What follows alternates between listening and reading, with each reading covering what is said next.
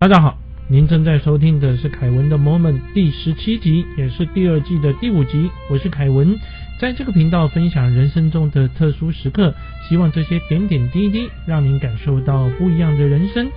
这一集继续要分享的是一个瑜伽行者的自传，里面很有趣的内容啊。这本书啊，向大家提过是苹果电脑创办人贾伯斯生前最喜欢的书，好。那作者尤加南达的话呢，是印度的瑜伽大师。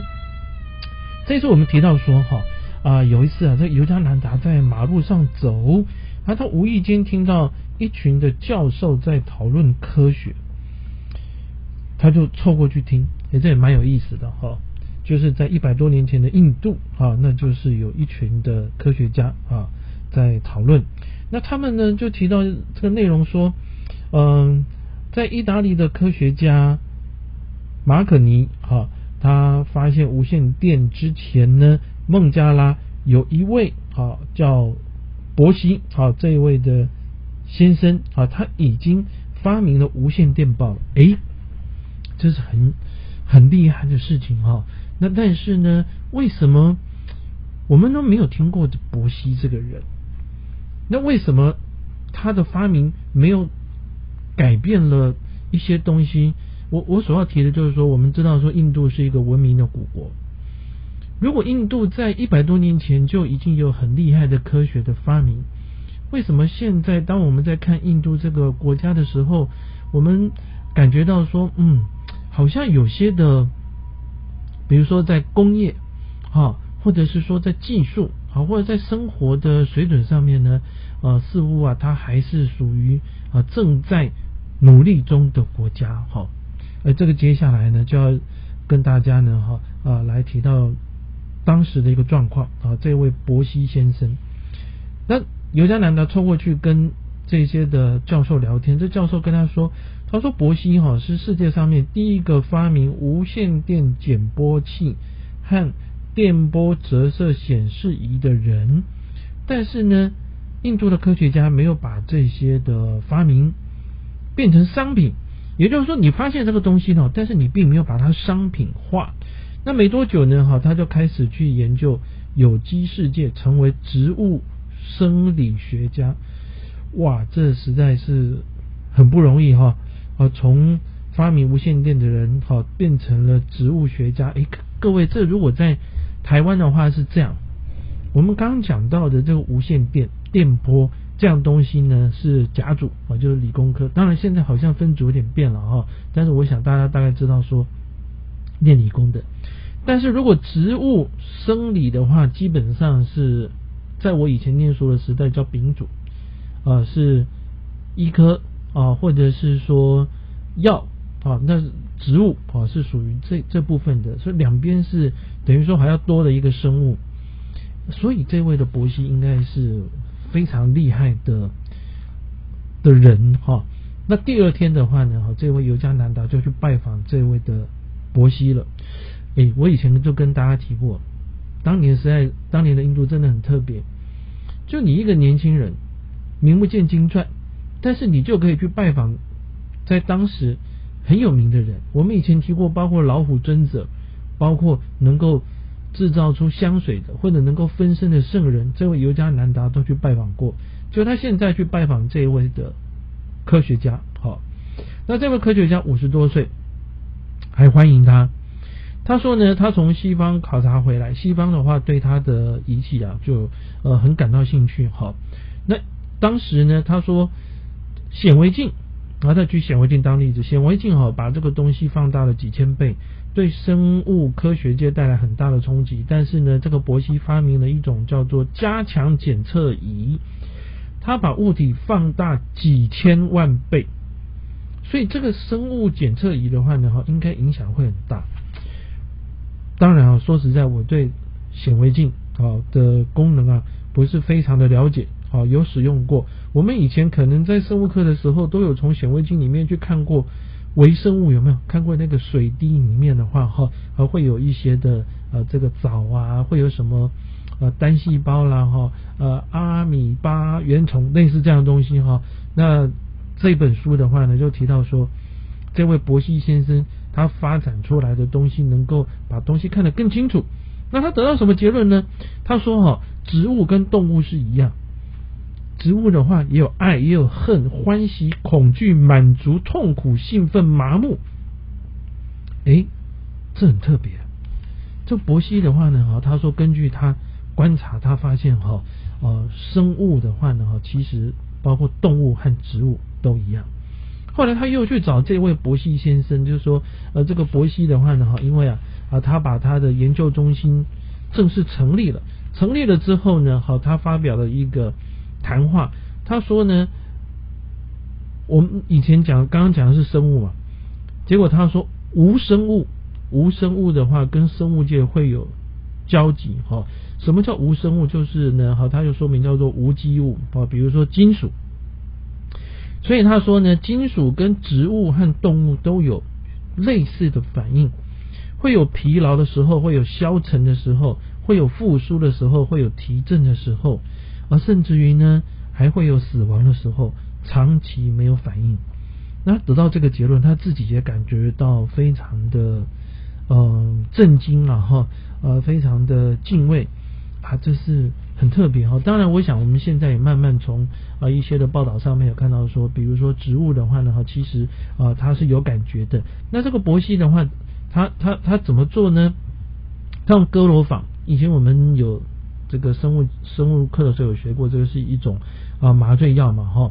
然后他把这个植物的话呢哈啊先把它给加上这个哥罗芳以后哦，那么再把它施予解药。所以他在观察植物的活动呢哈，其实有点像啊动物一样。那甚至于呢还把植物麻醉了之后呢，把这个树。把它给移植哈，所以他从森林中把这个树把它给移植出来，哎，这个也是很特别啊。因此他得到的结论就是说呢，树里面不是有树枝枝枝叶的枝哦，就果汁的枝哈，树的枝叶的移动类似动物体内的血液循环，所以树的枝叶如果向上移动的话呢，你就没有办法用一般的呃机械原理的话去解释。哦，所以他就先提到植物，接着的话他又讲到啊这个金属啊，他说呢他用锡啊他来做实验啊，然后叫他呢啊用仪器啊去观察，所以他在这个锡上面加了哥罗芳，结果这个锡的话呢哈在仪器上面显示出来的话，它那个波动就停止了。那么接着呢他又把解毒剂啊，就是让麻醉。解除的这个解毒剂哈，金属的话又慢慢恢复了正常的状态。那么后来教授就加了一种有毒的化学物质，就这个席就一直震动，震动到最后呢哈，就画了一个死亡标记，基本上就是挂了啦哈。那这个伯西伯西科学家呢哈啊，他也去观察不锈钢，他说不锈钢的话也会有类似的现象，因此哈。金属会疲劳，那只要定期的休息的话呢，哈就会恢复功效。但你如果把金属通电或高压，金属的生命力会严重的受损，甚至于死亡。这很特别哦，我们没有想过说金属是有生命，甚至于金属还会死亡。对我们来讲的话呢，金属就是金属哦，但是植物有生命，我想这个呢，哈是大家都认同的哈。同时，植物的话呢，哈也会死亡，好。那后来呢？啊，这位伯西的先生呢？哈啊，他还做了一种叫做共振心脏仪。那他把药用在植物还有动物上面，哈，他发现两者的反应是非常的类似。那也因此呢，当我们在做实验的时候，因为很多的实验，你如果最后你要用在人体上，比如说药，它这个这里。本书里面的博西他讲说呢，哈，如果用植物去做实验的话，哈，就会减轻人类的痛苦。诶，这在一百年前的印度，他有这样的想法是很特别。但是我们再想想，现在好像也没有人用植物去代替动物去做实验啊。那中间呢，可能呃有一些的呃发展上面的呃差异了哈。所以到底是什么呢？啊，就像一开始讲到的，因为哈印度的科学家他发明了这些东西，但是并没有把它给商业化。那我这里也要特别提到一点，就是说呢，有些人想啊，这个伯希可能是作者自己，把它写的很夸大。但是作者在这个地方引用了诗人泰戈尔，好，泰戈尔是文学史上非常有名的啊一位诗人，而，这位诗人泰戈尔还为这个科学家伯希，哈，他做了一首诗，哈，去赞赏他，诶，这很特别，啊，我我想这也是在呃古代的这个时候，诶，讲古代好像也没有那么久远，然后就一百年前的啊这个印度地方的话，一个很特别的这个现象。那么在呃这个章节的注释里面的话，他也特别的提到，他说呃印度人很早就知道物质里面的话有有原子结构哈，在印度六大的哲学系统里面，有一派的话叫做圣论派，那圣论派的师主的话呢哈是叫欧卢奇亚，生在大概两千八百年前哈，那他的称号的话呢哈啊就是卡纳达哈，意思就是吃。原子的人了？哈，那呃，这个圣论派它有一些的，有一些的理论啊，比如说呢，呃，物质体内有水分的循环啦，太阳是能量的来源啦，热是指使分子改变的因素啦，然后他也提到地心引力啊，提到宇宙的瓦解，时间跟空间的相对性，哇！圣论派啊，这个是在两千多年前的印度的一位祖师所创立的，他们已经有这些的想法了哈。好，我想这位伯西先生啊，在这个书里面有提到，但是我们在现在的话呢，似乎对这位伯希先生啊就不是非常了解啊，所以可以想见啊，他这里面所提到的发现、发明啊，那后面的话呢，并没有把它再。再把它给运用出来啊，或者是把它给发扬光大哈，我想这个是有点可惜的地方。那么接着呢，哈呃下一段呢有趣的内容是这样，就尤加南达呢，因为他一直在想要寻求解脱啊，寻求呢哈真正的道啊，就是呢找到他的上师啊，让他能够好好的修行啊。所以以前我们也提过说，甚至于他这个啊离家出走，想要跑到。喜马拉雅山去，但他上市怎么什么时候出现呢？哦，他终于出现了哈，在这个章节叫做遇见上市里面好，他先开始讲到说这个尤加南达，因为他花很多时间在不是念书的上面，所以他的功课呢哈，家人都有点担心，甚至他有时候呢哈，他还跑到火葬场那边去了哦，为什么去这里？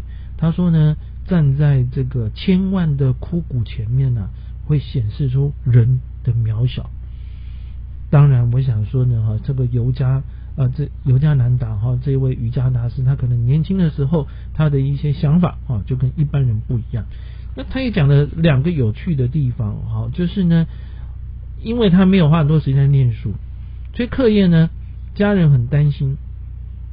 结果有一次呢，要期末考。期末考的时候呢，哈，他也没有认真念书，但是正好就遇到一个同学，然因为他不常到学校，所以碰到同学感觉到有点不好意思。但是同学对他还蛮友善的，他说：“哎，你没有准备期末考吧？”这同学就问他了，哈，他说：“我想你需要我的帮忙。”哇，这真的当然是太好了。尤加南达就很很高兴。那这个同学就跟他讲了大纲，说老师可能会问什么题目，啊，会怎么回答，哈，有很多的陷阱。哇，那他就开始。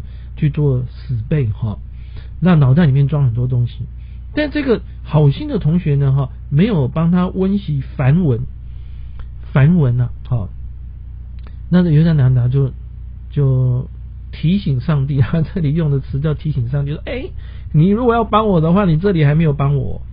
第二天，当他走在路上的时候呢，看到有几张纸掉在转角的野草上面，他捡起来来看。好，那是几句的梵文。那这个梵文哈，他就找了一位经师帮他翻译。结果呢，考试就正好考这些梵文，所以另外一位同学教他的东西也考出来，那他就正好及格，就正好过关了。诶，他说有时候事情的发生就是这么特别。好，好，接着的话呢，就提到说啊，他。因为一心求道，所以他就是到了一个跟家人沟通以后呢，就去了一个道场。但这个道场呢，哈，这老师啊对他不错。但是呢，老师的弟子啊，就觉得说，他老是在那里打坐修行哦，道场很多，比如说日常生活啦，啊，可能要打扫、要煮东西啦，哈，那觉得他都没有好好的帮忙，因此他跟道场的人相处并不是非常的愉快。所以有一天在那边祷告，就说呢，哈，希望能够真正的见到他的上师。那接着呢，他就跟一起的一位小师傅呢，哈，走到外面去。走到外面去的时候，他看到一个穿橘袍的师傅。我想，我们各位朋友有时候在路上，我们会看到啊，这个出家人他穿的是橘色的袍子哈。他这里形容的就是听到橘色的袍子。他觉得说，嗯，这个人他好像看过呢，但是又记不太起来。但是等他要走的时候，他的腿举不起来，腿像千斤重一样举不起来。持续了十分钟，好不容易向右转，向后转。转了以后呢，他又动弹不得。那这一位的圣人啊，就跟磁铁一样，就吸住他。结果他后来他就追上去，追上去之后呢，哈啊，这一位的出家人看到他之后呢，两个人互相的看一次，因为他曾经在这个异象啊，异象就奇异的景象里面哈，看过这样子的脸，啊，就是他的上司。那他上司还这一位的上司哈，他这里称呼叫咕噜哈，呃，在印度话里面的就是咕噜啊，上司。他说你来了，我等你好几年。哎，他上司也知道他就是他在等的弟子啊，这很特别啊。那么接着呢，两个人可以说是久别重逢，因为呢，他们在呃前世的话呢哈，曾经啊见过面。这位他的上司啊名。名号啊，叫做圣尤蒂斯瓦尔吉利。那这个上司跟他说呢，啊，你会回去的。但是他好不容易找到上司，他说我绝对不回去。好，三个礼拜之后，到场的人对他更不客气，所以他就决定真的要走了。诶，真的就如同这位上司讲的，他还是离开了这个地方。但是他上司也提到说，有一天他还会再回来，所以他们就先去了。加尔各答啊，发生了奇特的事情。什么奇特的事情呢？这是我们下一节要为各位朋友分享的。尤加南达，他和他的哥哥下了一个赌注，他哥哥把他送到另外一个城市，不能带钱，不能乞讨，不能跟人诉苦，但是要有饭吃，而且到午夜的时候要回到他住的地方。如果真的能够达成这个目标，他哥哥就服他了。就当年他跑到喜马拉雅山的时候呢，哈，到火车站把他呃抓回家的哥哥啊。好，尤加南达都接受这个挑战。诶，发生了什么事？然后他怎么样过关？好，这个是呢，我们下一集啊要为各位朋友来分享的。谢谢您的聆听，请记得订阅并对我们的节目做评分。祝您健康平安，我们下次再会。